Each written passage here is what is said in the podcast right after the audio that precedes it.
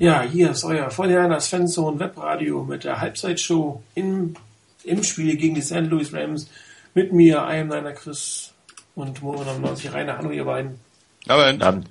Äh, irgendwie muss ich sagen, ähm, kommt mir das vor wie tausendmal gesehen. Die 49ers spielen eine relativ gute erste Halbzeit in der Defense. Die Offense kann die Ball einigermaßen bewegen, aber am Ende führt man nur mit zehn Punkten, ähm, was auch am Ende, wenn man Pech hat, relativ ähm, schnell äh, ins Gegenteil umwandeln kann. Woran lag zu meiner Meinung, dass die 49ers jetzt äh, nicht mehr aus dieser Dominanz machen können, Rainer? Na, denn, oh, ich habe ich hab jetzt wieder ein Echo drauf. Ähm, besser? Ja, deutlich besser. Ähm, ja, woran lag's? Ähm, teilweise wieder daran, dass man am Schluss vielleicht ein bisschen den Killerinstinkt vermissen lässt. Vielleicht auch einfach, dass dann Kaepernick doch nicht den Überblick hat, weil da waren schon zwei, drei Plays dabei, ähm, was ja auch bei der Übertragung angesprochen wurde. Er hat den First Read, dann geht weg und dann sofort in den Lauf hinein, statt sich nochmal irgendwie ein bisschen Zeit zu erkaufen und den nächsten Read anzugehen. Ähm, daran hapert es und über das Feld verstreut, wenn du weiter hinten bist, da fällt es nicht ganz so gut auf, weil er da den Ball doch noch ganz gut anbringen kann. Also kurz vor der Endzone wird halt das Feld ein bisschen eng. Und da wird es dann ein bisschen schwierig. Und dann noch dazu, dass die Niners nicht wirklich in der Lage sind, so richtig gut zu laufen gegen den Gegner. Ähm, da wäre schön, wenn noch ein bisschen Entlastung kommen würde. Am Schluss hat es wenigstens gereicht, beim dritten Drive den Touchdown zu legen. Da war ich ja schon sehr, sehr zufrieden. Ich hatte schon befürchtet, es wird wieder nur ein Field Goal. Ja, nicht laufen können, Chris ist wieder das Stichwort, liegt es an der O-Line, der doch arg dezimierten oder eher daran, äh, dass, dass die 49ers tatsächlich äh, Schwierigkeiten haben, die Lücken zu finden, beziehungsweise die Gegner sich gut darauf eingestellt haben. Ähm, vermutlich eine Kombination von allem. Ähm, die O-Line ist natürlich jetzt dezimiert. Man hat, ich meine, da spielt nur noch ähm, Goodwin und Davis auf, auf ihren Positionen und der Rest ist irgendwie ausgetauscht und jetzt hat man auch noch ähm, Joe Looney rausgenommen am Ende. Ähm, war zwar nur für ein, ein Play, aber äh, auch das ist jetzt nicht irgendwie der absolute Vertrauensbeweis für, für die O-Line. Das hat sicherlich seinen Effekt. Dann die D-Line ist, denke ich, auch das absolute Prunkstück der, des Gegners in der Defense. Ähm, das ist schwierig und ähm, ja, das Passing Game hat noch nicht so funktioniert, dass dieser achte Mann wirklich aus der Box herauskommt. Da ist eine ziemliche Kombination von verschiedenen äh, Problemen, die die 49ers noch zu lösen haben. Ja, die 49ers äh, haben natürlich auch eine Menge Glück gehabt mit den Strafen, wobei man sagen muss, die Schiedsrichter pfeifen sehr, sehr konsequent. Man kann es auch klein nicht nennen, aber sie pfeifen es auf beiden Seiten und die 49ers hatten Glück, dass die äh, Rams doch deutlich mehr äh, hier äh, die Linie des von den Schiedsrichtern akzeptierten übertragen haben. Aber wirklich ähm, schöne Drives äh, sind was anderes, muss man so auszudrücken.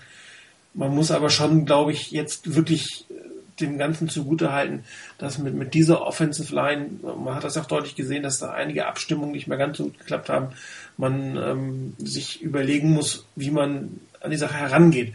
Eine Sache ist tatsächlich, dass man vielleicht ähm, weniger durch die Mitte läuft und dann eher mit Kendall Hunter oder auch mal Michael James über die Außenposition läuft, äh, dass man das Passing Game ein wenig verkürzt. Wir hatten ja eigentlich letztes Mal gesagt, dass es ganz gut wäre, auch die langen Bälle zu werfen, aber sehr viel Zeit wird Colin Kaepernick mit der Line nicht haben. Das heißt, man müsste hier eher auf die kurzen Dinge gehen vielleicht doch mal wieder den Slant auspacken, haben wir heute noch gar nicht gesehen, da rechne ich jetzt in der zweiten Halbzeit eigentlich mit. Auf der anderen Seite eine relativ, oder nicht relativ, eine sehr, sehr gut spielende 49ers Verteidigung, ein bisschen Pech eben mit Eric Reed, aber ähm, da muss man im Moment gar nicht Angst und Bange werden, oder Rainer?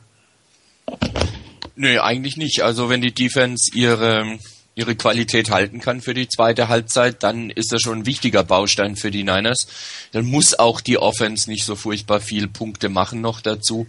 Ähm, man darf aber die, die Rams wirklich nicht in den Rhythmus kommen lassen. Wenn das Laufspiel der Rams wirklich irgendwann mal Klick machen sollte, dann haben sie halt doch noch mit Javon Austin und dem einen oder anderen Receiver vielleicht doch noch Möglichkeiten gerade auch das Return Game, das hat man bis jetzt gut unter Kontrolle.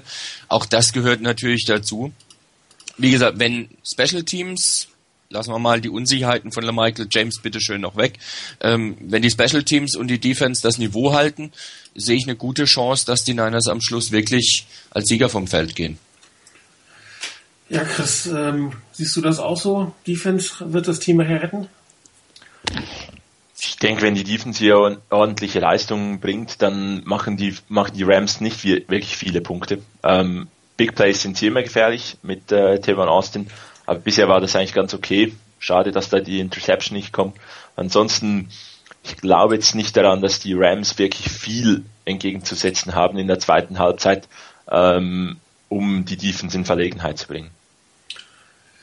Ja, euer äh, Wort, äh, in Gottes Namen, kurz Stichwort äh, Returnhändler Michael James sieht ja alles andere als gut aus heute. Ein Muff, einen grad gefangenen Ball in der Endzone da eben zum Schluss, da hat er den Ball aufdatzen lassen, wenn der ihm nochmal über den Kopf in Richtung Feld wieder springt mit dem Liveball.